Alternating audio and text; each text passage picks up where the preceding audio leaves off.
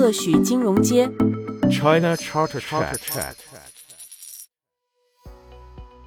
Hello，大家好，欢迎来到特许金融街，我是嘉树。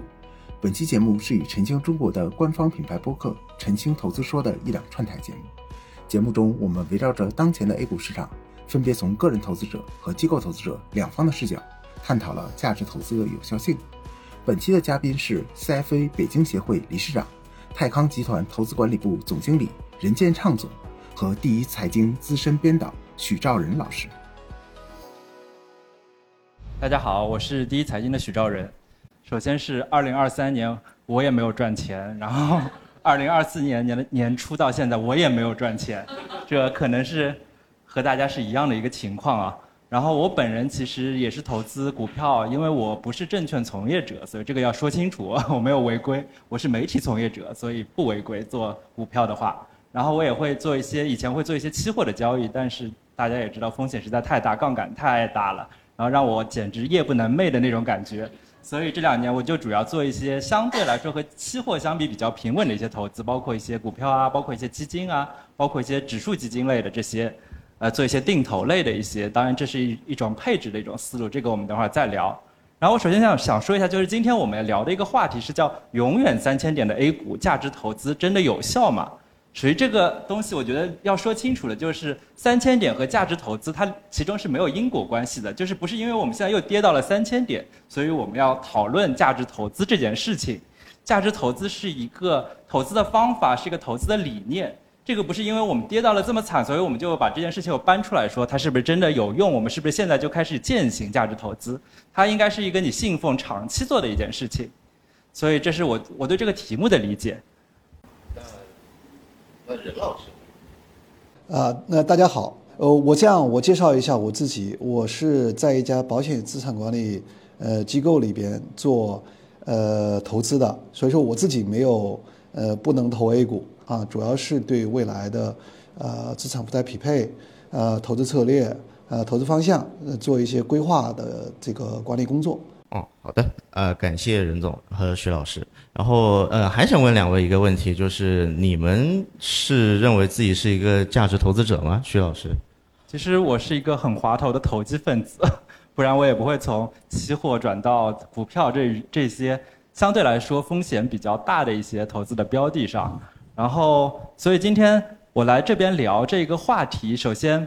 如果说从人设来说，我肯定是不是一个坚定的价值投资分子。但是因为其实刚才呃两位呃博士也是多说了一下，就是其实晨星本身它也是一个从 B 端向 C 端转的一个过程。然后。我本身因为做的是一个第一财经，本身是一个面向 C 端的一个财经类的专业的媒体，然后我个人又是从事的是证券类的节目的编导，所以我在我对 C 端打交道这件事情上是比较有经验的。那么我们等会儿其实就可以聊一下价值投资这件事情对 C 端或者说是对更广泛的个人普通投资者来说到底是一个什么样的概念。或者说是我们遇到的一些嘉宾，那嘉宾肯定是机构投资者或者是专业的投顾之类的。那对他们来说，价值投资又是一个是一个什么样子的一件事情？是一个理念，还是一种方法论？这个我们可等会儿可以都探讨一下。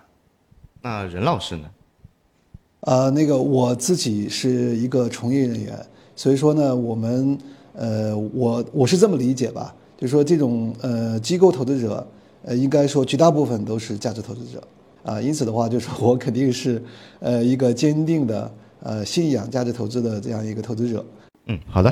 呃，然后刚刚徐老师您说到您是一个有点摇摆的那种感觉，那么您从业这么多年，也见过不同各种类型的投资者，那我想请您谈一下大众对于价值投资的看法，以及您个人本身对于价值投资的看理解。好的，如果和日常的个人投资者接触比较多的话，就会发现绝大多数的个人投资者都是追逐热点的，因为追逐热点有非常大的吸引力，它会在短期释放非常大、非常大的弹性，非常大的弹性就意味着有获利的空间，同时也可能会有巨大的亏损的空间。但是这个这件事情本身是对大家是非常有吸引力的。然后不知道大家最近有没有看一部热播剧叫《繁花》。然后《繁花》是讲了九十年代中国资本市场怎么如何一步步，应该说是如何开始的这件事情，也是讲了上海交易所当时在建立的初期，由于它的一些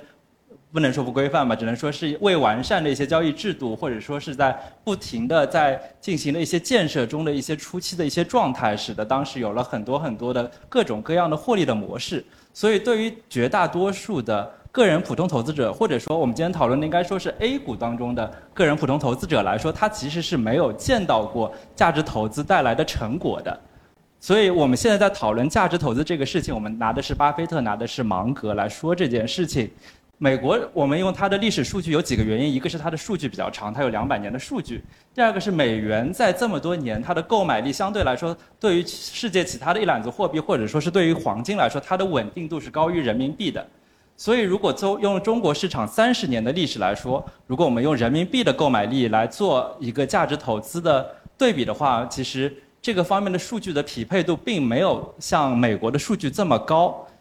但是这个又是两说，就是我刚刚也说了，但其实并没有论证了价值投资的失败，只不过论证了我们现在是没有看到成果，或者说是对大部分人来说，这个成果并没有这么的显象。呃，说说实话哈，我跟那个 C 端投资者见面的机会不是特别多啊。我们日常，呃，在机构里边，大部分是跟呃机构打交道比较多。那我呢，努力呢，把自己对于价值投资的理解，呃，跟大家做一点那个系统化的梳理和介绍吧。啊，首先呢，呃，我认为价值投资它，呃，其实呃是一种理念啊。呃，这个理念的产生，我们就不可能不提到格雷厄姆。啊，呃，格雷厄姆之前的时代，人们是怎么炒股票的呢？那个时候的话，我的理解，呃，简单的来讲，呃，就是呃技术技术分析啊，技术分析当时也出了很多大师，这个像 Livermore 啊，像那个呃 Elliott 啊，像那个江恩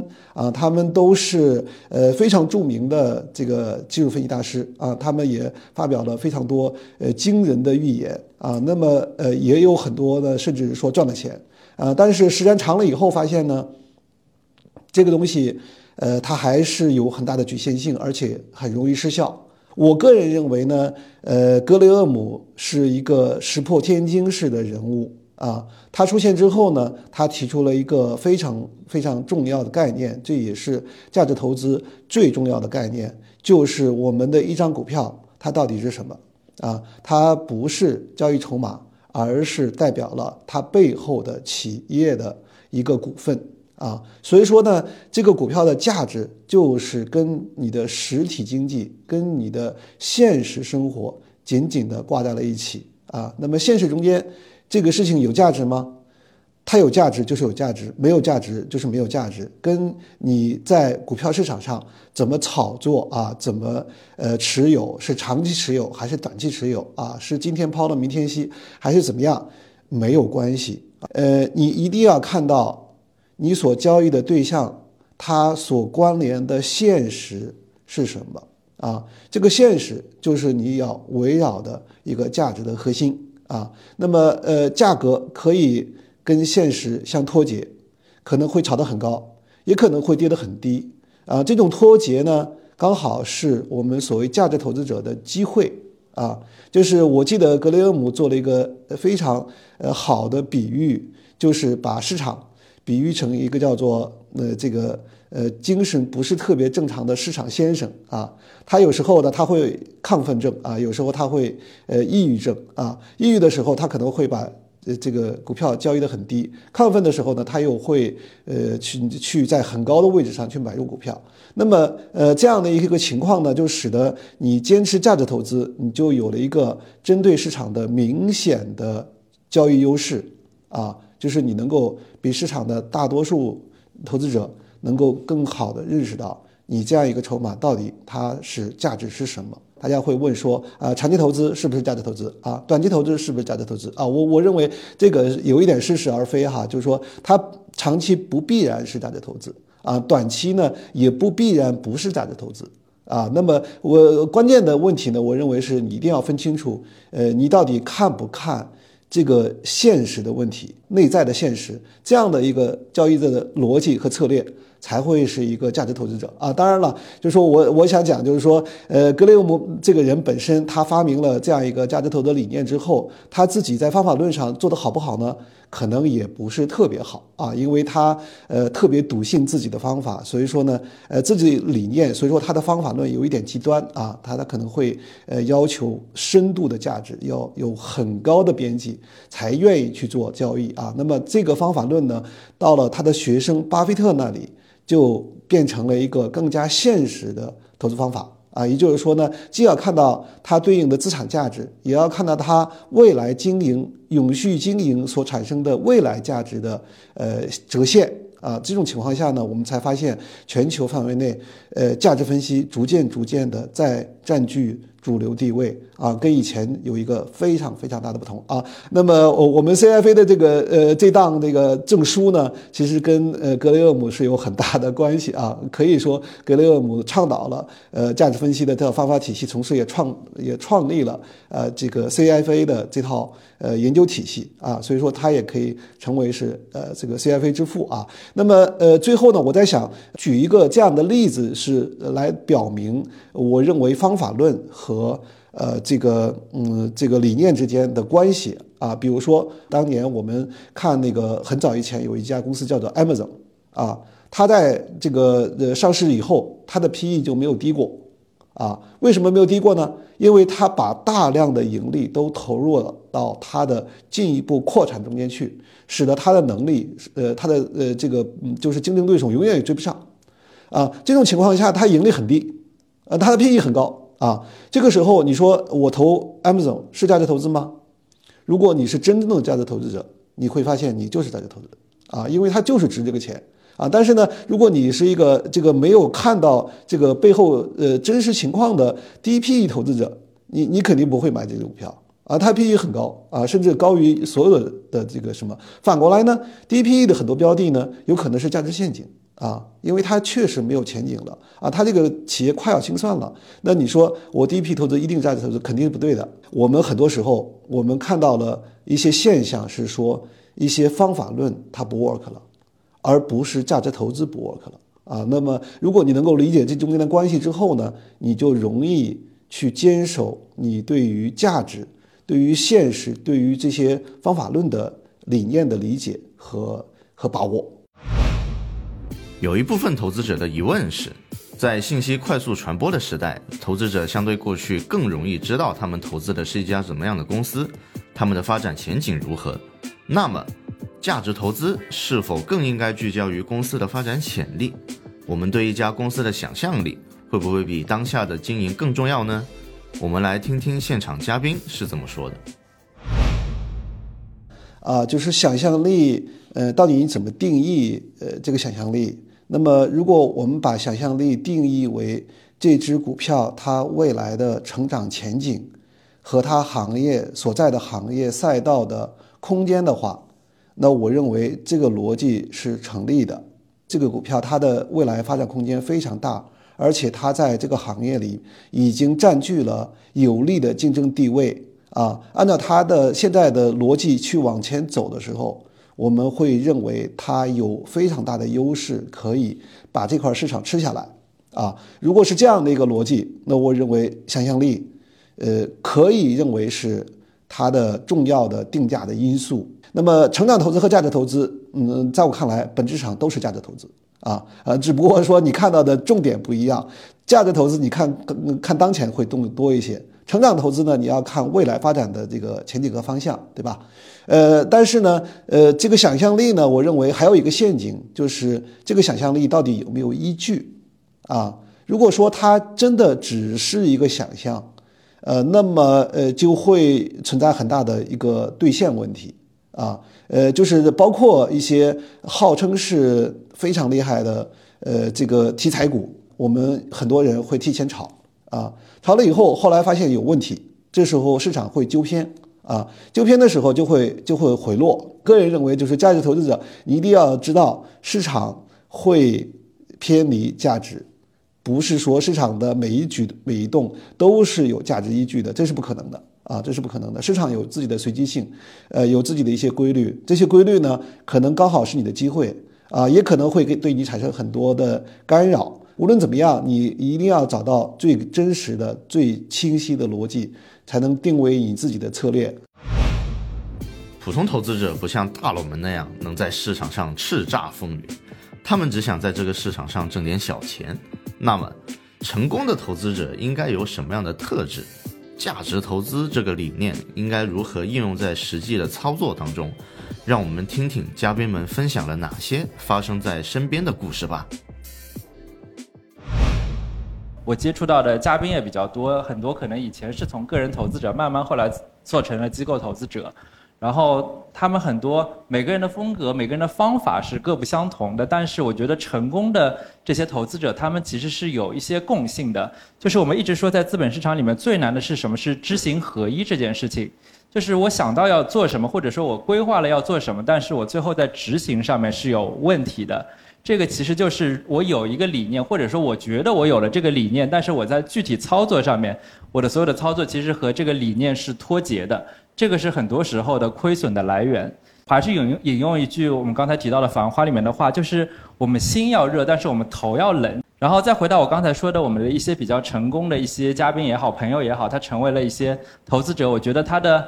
呃知行合一表现在他不仅仅是在自己的交易行为上的知行合一，他其实在自己的个人生活中，他很多的理念也是和这样子的价值投资这样子的理念是有一定的一致性。就是不知道大家有没有听说过一个故事，就是说当时巴菲特请比尔盖茨在香港吃饭的时候，就请他吃了一顿麦当劳。因为对于巴菲特来说，首先这个钱不是非花不可的；第二是他觉得现在的一元钱对他来说，这个价值在未来可能是一个巨大的市值。就是对于他们一些比较成功的大师来说，他对钱的这种理念是一致的，他不会因为一些别的因素而动摇自己日常的一些举动，他这个是贯彻的。非常一致的。那么我身边的一个例子就是，我有一个朋友，我觉得他真的是一个非常坚决的一个价值投资。他的一个特性就是，他是一个非常孤独的人，就是他做出很多选择，他做很多理念，做出很多判断的时候，他是可以接受和大家是不一致的。那这个其实就回到我们今天其实讨论这个问题的本身，就是我们现在回到了三千点，大家是什么心态？大部分人的心态肯定是很不好，很恐慌。但是对于他来说，他是一直觉得现在就是一个机会点，但是这个机会点不代表说我现在马上就要涨，他也不是这么认为的。但是他觉得我是可以持有的，所以我们一直说价值投资是时间是价值投资者的朋友，对吧？你是不是准备好要做一些比较长时间的，可以说是忍的这个过程？觉得这个是个人投资者可能是，不管是在最后做交易决策上也好。或者在或者是在自己投资理念贯彻到方法论的这个过程当中，会有失偏颇，会会出现了一些动作的变形，这个可能是一个比较大的难点。我觉得纪律性真的是一个人非常强的一个特质，也是一个心态上面的呃一个体现吧。就是我们知道股市是一个非常反人性的地方，特别是你在进行了这个。加仓或者购入的动作之后，你面临到的很多的不确定性，可能是你你可能是有预期，或者是你想到我可能做了一个规划，但是在真真的发生到了这一步的时候，是很难贯贯彻自己的预先设定的一些纪律的。但是，一旦成功的投资者我接触下来，他这一方面真的是非常强，就是他一定是按照自己的纪律的来执行自己的一些目标的。这也是他一步步走向自己未来投资的成功的一个必经的之路，或者说是必要的品质吧。刚刚两位老师提到了知行合一的重要性，那么很多投资者明明有一定的知识储备，但是他们的投资回报却往往不尽如人意，为什么是这样子呢？让我们来听听任总有什么样的见解吧。哎，好的。呃，我觉得你的问题很尖锐啊，呃，我觉得有几个点可以来把握。第一个点呢，就是说，呃，投资，呃，大家讲是认知的一种兑现，啊，这个逻辑我是非常认可的，啊，我认为呢，如果你没有一个良好的认知，想要在股票市场赚钱，呃，是非常困难的。啊，是非常困难的，这是一个必要条件啊。那么这个认知呢，你你要去呃细的去梳理和划分的话，呃，它可能会有很多构成要素啊，呃，就包括了你是否具备基本的呃知识、基本的看法，对社会经济、企业价值有没有一些基本的认知和看法啊？那么有了这个认知看法之后呢，是否能保证你一定成功呢？也不一定啊，也不一定。那么这里边还会有呃各种各样的条件，包括博弈，包括这个呃这个策略，包括你自己一以贯之的这样一套逻辑体系啊，呃，包括你嗯敢于跟别人不同的胆量啊，这个这个逻辑。所以说的话，就是说要想成功呢，应该说呢，呃，条件是很多的。呃，但是呢，呃，任何一点呢做的呃这个不到位，就可能会有一些呃问题和陷阱会影响到大家啊。所以说我我我是觉得，呃，这个问题其实应该说是比较难答。刚才呢，呃，许呃许许老师啊哈讲到了知行合一啊，我认为很精确。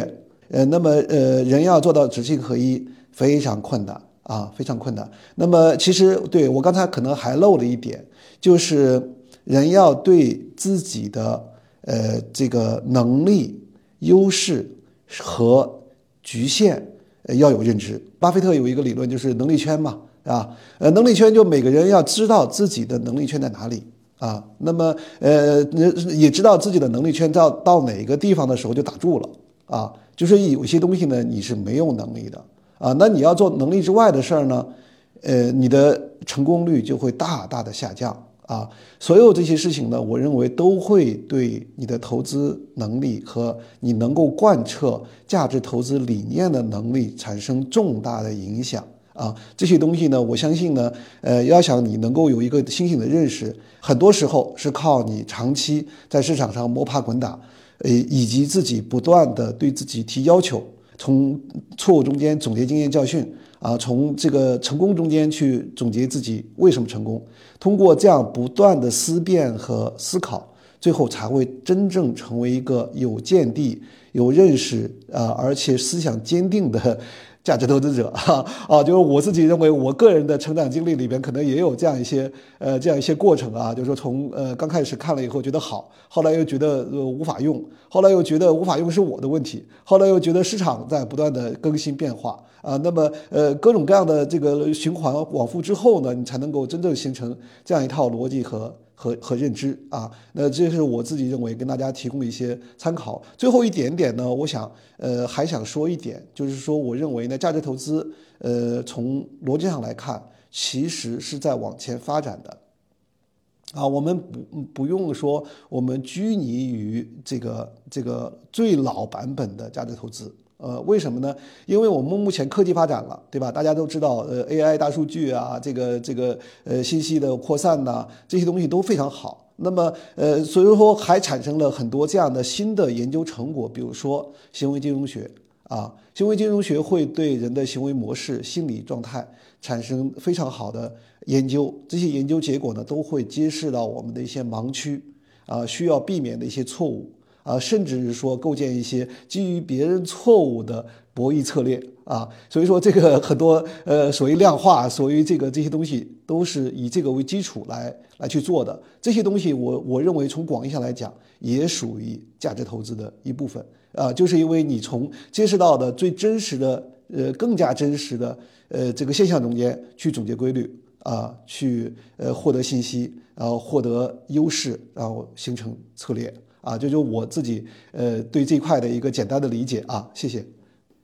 我我补充一句啊，就是刚才因为任总也提到了一个能力圈的问题，就是刚才我也没有说到这一点，就是我我自己认为，就是能力圈这件事情。它重要性在于不是说我的能力有多大，而是我知道我能力圈的边界在哪里，就是我哪些地方我是不知道的，我不知道的那些地方才是关键的地方。因为之前其实芒格也说过一句话，就是说，呃，如果我知道我会死在哪里，那我一辈子不会去哪里，呃，去那里。那这句话其实在投资界也是一样的，就就是。如果我能知道这个地方是一个我会未来犯的错，那我当然不会去犯这个错。但是你要知道这一点，这个是一个很难的事情。其实我们做人也是一样，就是我自己在所有人里面的能力有多大，我在一个团队里面能起到多大的作用，对自己有个非常清晰的认识，真的是一件非常难的事情。所以在投资里面，这也真的是一个非常一致的一个一个概念。最近股市的暴跌已经超出了很多人的认知，给了很多人当头一棒，导致很多人在暴跌的时候选择空仓或者躺平不动。让我们听听两位老师是否认可这样的策略吧。我觉得首先空仓和躺平应该不是划等号的一个概念，就是空仓是我的一个选择，躺平可能是我的被迫的一种状态，就这两个其实是有本质的差异。空仓本身也是一个策略，所以如果我觉得对当下的市场，或者说是呃前面其实任总也提到了一点，就是当下的波动对我如果来说是没有安全边际的情况下，我不做这一个投资的动作，进行一定的空仓，或者说一些一定的仓位的保留，我觉得这本身就是一种决策，一种策略。嗯，那任总觉得呢？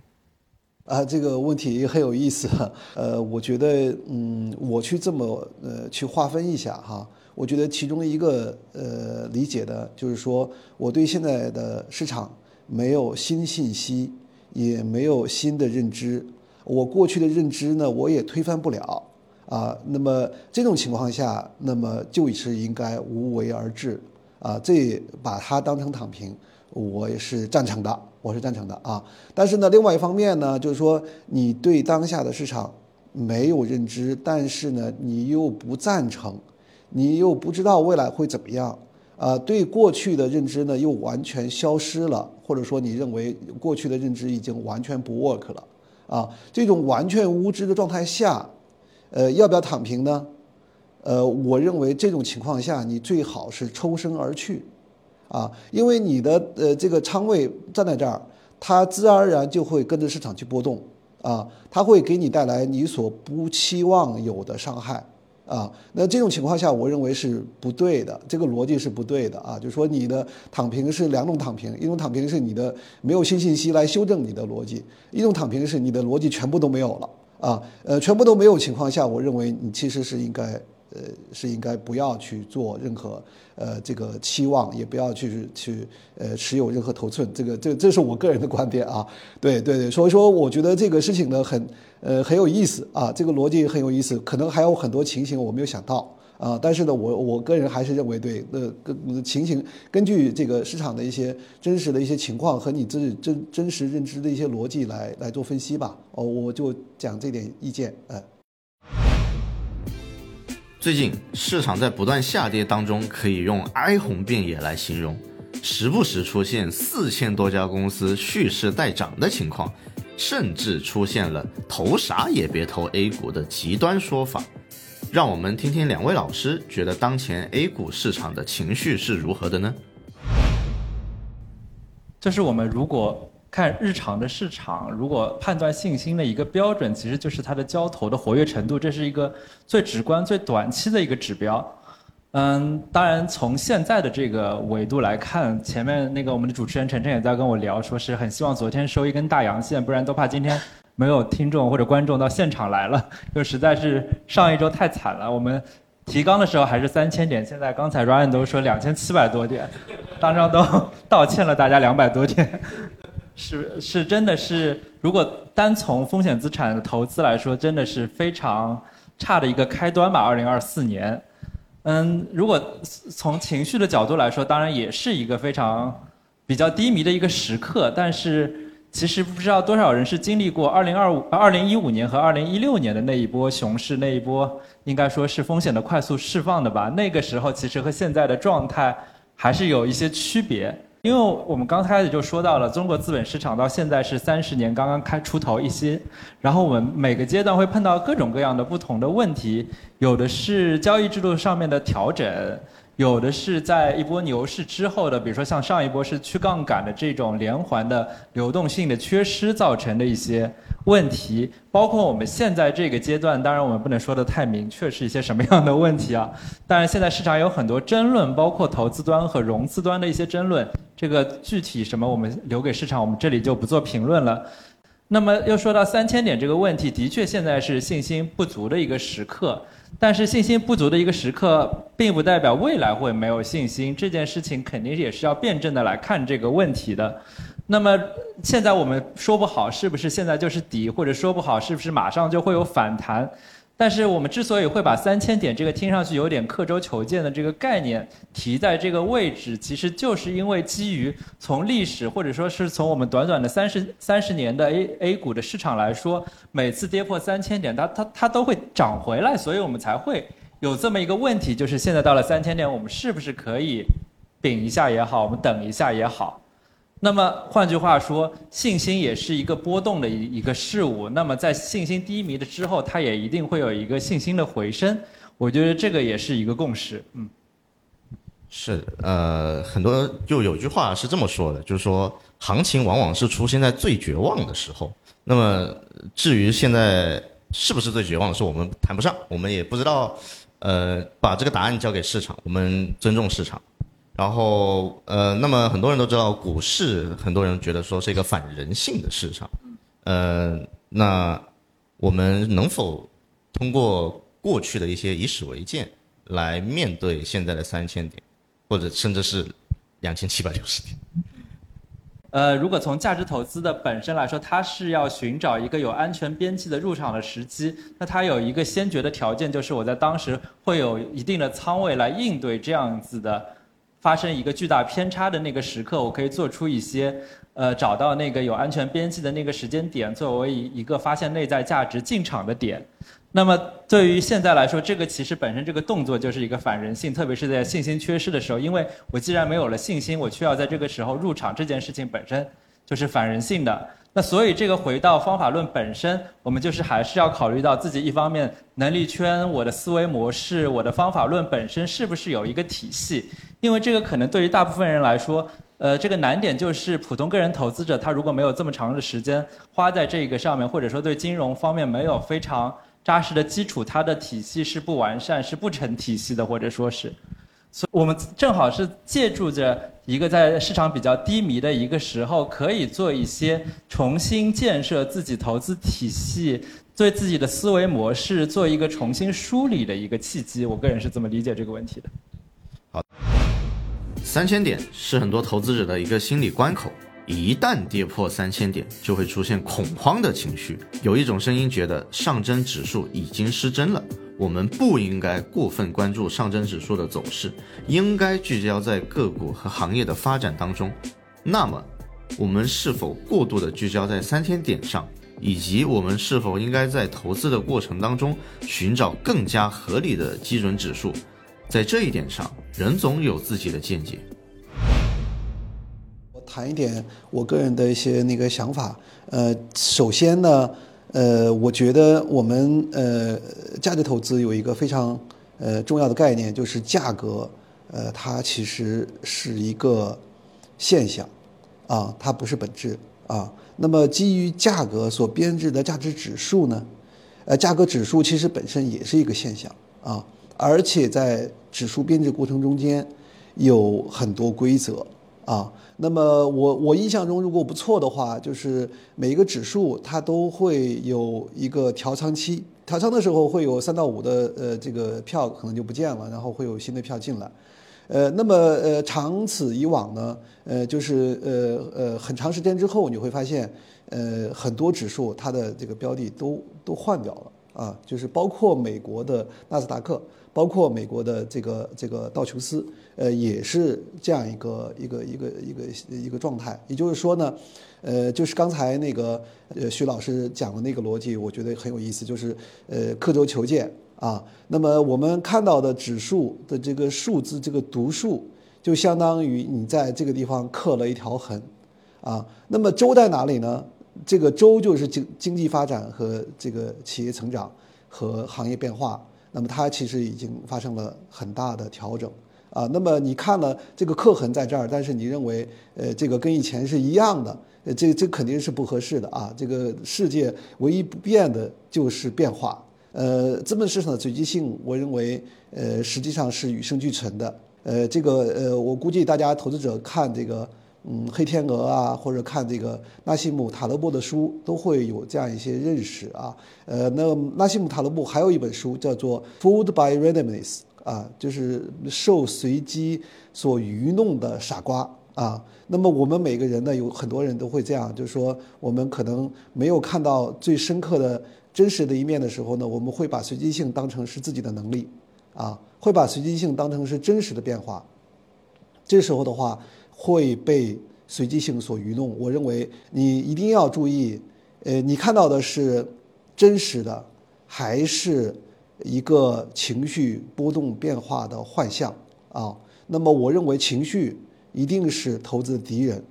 啊！我们一定要克服，一定要知道什么是在影响我真实判断的负面的东西啊，什么是正面的东西。但是呢，我认为信心跟情绪不不能划等号啊！信心是建立在你对现实的真实理解和坚定的呃这个这个分析之之后的形成的这样一个决策。这个实际上是一个一个一个更加复杂的，而且是一个更加重要的东西。那个它和简单的情绪是不是一回事？好的，呃，感谢两位老师今天精彩的呃非常富有富有专业性的一个分享。相信大家已经多多少少对呃未来或者说对自己投资的方向心里会有杆秤。来到这个环节的最后，我想请两位老师一人一句话。给我们的投资者一个寄语，我们先从徐老师开始吧。就最后还是要感谢大家在两千八百点以下跑到来到了我们现场，参加了我们今天这样子一场节目的录制啊。首先希望大家二零二四年投资顺利，也希望我们下次再会的时候，市场已经不是现在的这个状态，指数已经更展翅高飞，大家的投资收益也展翅高飞了。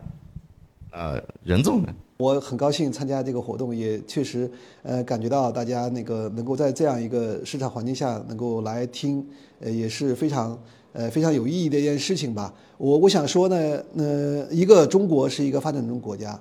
呃，我们呢其实整个社会中间还有很多呃领域是需要进一步发展建设和完善的，呃，那么中国也不会停步，啊，所以说的话，我想这可能是我们现在看待。呃，很多现象的一个呃最基本的呃现实。啊，这个同同时呢，我也想把一句这个所谓的格言啊，就不我我我记得不知道对对不对啊，就是呃悲观者呃总是有道理的。啊，呃可以分析出很多逻辑来啊，但是赚钱的呢总是乐观的，呃这个乐观者在赚钱啊，就是 我寄予呃我这个送给大家呃，希望能够呃跟大家共勉啊。其实整场下来，最大的核心就是知行合一，大家的认知和执行缺一不可。在认知方面，价值投资这个理念也在不断的演变。从格莱厄姆强调的好价格、好公司，到巴菲特的好价格与成长潜力相结合，我们每个人对市场的认识也在不断的变化。当市场上的形势还在你的认知范围内。但是你不知道该如何操作的情况下，建议你顺势而为。一旦市场的发展超出了你的认知，甚至颠覆了你已有的投资观念，应该及时抽身，提升自己。在行方面，要严格按照自己的计划执行，做认知范围内的操作。回到当下，我们不应过度的关注三千点的整数关口，更应该关注你所投资的公司的自身情况。以及行业的未来，寻找合适自己投资风格的基准指数。愿我们不断学习，知行合一。